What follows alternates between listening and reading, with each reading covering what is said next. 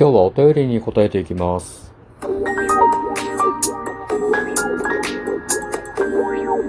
ご機嫌いかがでしょうか？いつもリアクションやお便りなど応援ありがとうございます。235回目の配信です。今日も古術研究所から海運メンタルアドバイザー占い師明恵がお送りいたします。この番組は熊本の裏表なる占い師の私こと明恵がお客様と鑑定以外での接点を持ちたいと考え、普段気になったことや思ったこと、ためになりそうなこと、皆さんのちょっとした質問への回答などを占い師の視点と独断と偏見であれこれとつぶやいています。今日、久しぶりにお便りですかね。はい。えっ、と、これ、現役の占い師さんからのお便りで、えー今、鑑定人数100人を目指して頑張っています。ほうほうほうほう。頑張りましょう。やりながらぐるぐるしている人はぐるぐるしてたい人だから満足しないというのは気づけたんですけど、そういう人はどうやって対処していますか？というお便りですね。えーっと、なんか難しい質問来ちゃったぞ。ちょっとなんか汲み取んなきゃダメだな、これ。やりながらぐるぐるしている人はぐるぐるしてたい人だから満足しないというのは気づけたんですけど、ああ、まあ、これちょっとおそらく鑑定中に鑑定士側はなんか鑑定に対しての手応えを感じていないと。で、お客様も鑑定後になんかあんまりこう満足してないみたいなことが起きて、で、それの原因として、お客様はぐるぐるしてたいだけの人だから、何を言っても満足しないっていうようなニュアンスで書かれてるのかなうん。で、そういう人はどうやって対処していますかというところで、まあ、扱いに困っているということでしょうかね。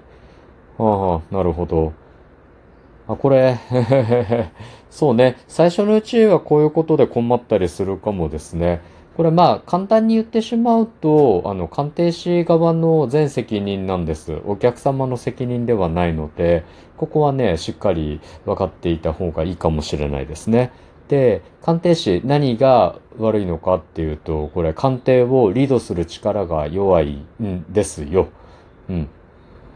鑑定士がお客様をきちんとリードして、で、鑑定のゴールまでたどり着かないとぐるぐるしちゃうんですよね。うん。なので、まずそれを押さえておく必要があるというのがあって、で、ここからが対処法なんですけどね、今大事なこと2つ言ったんです。あの、お客さんのせいにしないと。あの、自分の、すべては自分の力不足であると。で、今回の場合は、その力不足はリードする力。要は鑑定を構造化して、ちゃんとね、システム化して、初めましてからありがとうございましたまで持っていく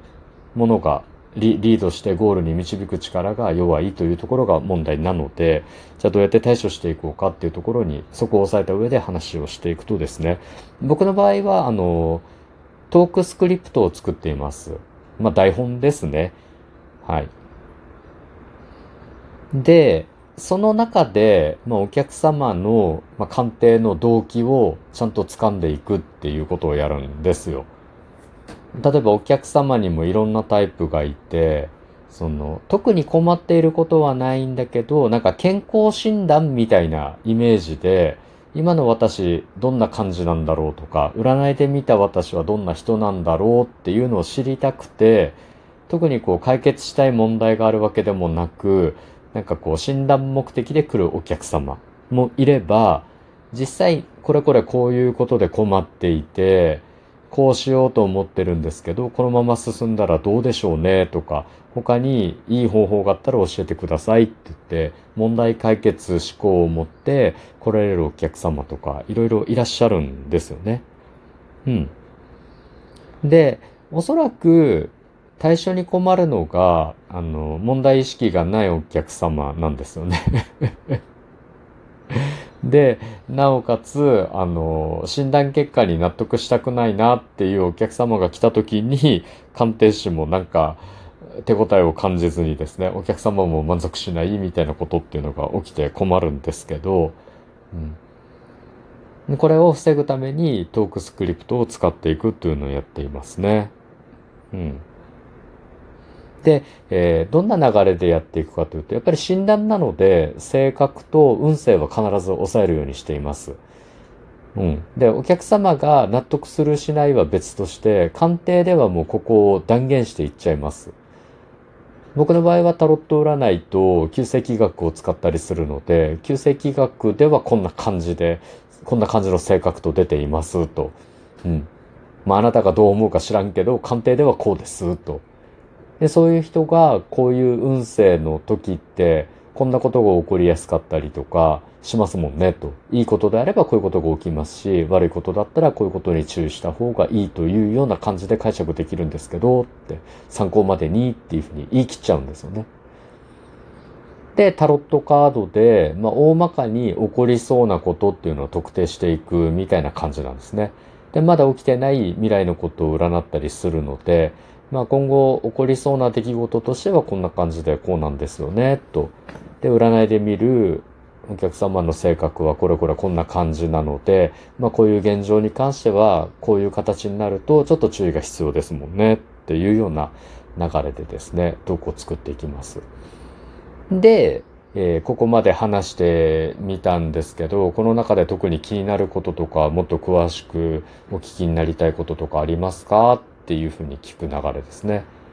で、これで、まあ、あの、OK が出ればもうそこで鑑定を終わらせたりもしますし、えーって、なんかいいことがあるんだったら、具体的にどんな場所で起きるんですかとか、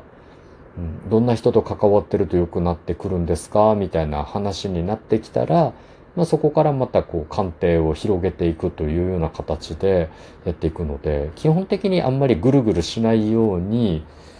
なんかこう、構造としてセッションを構造化しているんですよね。システム化しているので、ぐるぐるしないようにもうしています。うん。なので、まあ、これが、こう、鑑定士がお客様をリードする力っていう部分になるんですけど、その力を一応こう、わかりやすい形でトークスクリプト化してやっているという感じですね。だから作ってみたらいいと思います。で、まあね、この辺のトークスクリプト細かく話すとね、なんか僕のやってることの解説になっちゃうので、なんかね、なんかこう、メールとかで聞かれて答えるのちょっと嫌なんですよね。僕が努力して積み上げてきた部分でもあるので。なんか気になる場合は直接習いに来てくれたら、ちゃんと教えますよ、という含みを持たせて、あの、上から目線のアドバイスをさせていただきます。まあね、頑張ってくださいね、本当に。うん。まずは100人達成するようにですね、応援しておりますので、頑張ってみてください。はい。さて今日は、えー、お客様をぐるぐるさせないためにはトークスクリプトが一番いいよというようなことをお話しましたが、いかがだったでしょうか？まあ、多少わかりにくい内容だったと思うんですけどね。まあ、はい。もう許してください。はい。お話した内容があなたのお役に立てば嬉しいです。次回も聞いていただけると励みになります。そしてリアクションいつもありがとうございます。お便りやリクエストなどありましたらお気軽にお申し付けくださいませ。今日も最後までお付き合いいただきありがとうございます。今日も明日も明後日もあなたにとって良い一日でありますように、裏表のある占い師の独り言、海運メンタルアドバイザー占い師名映がお送りいたしました。それではまた鑑定や次の配信でお会いしましょう。バイバイ。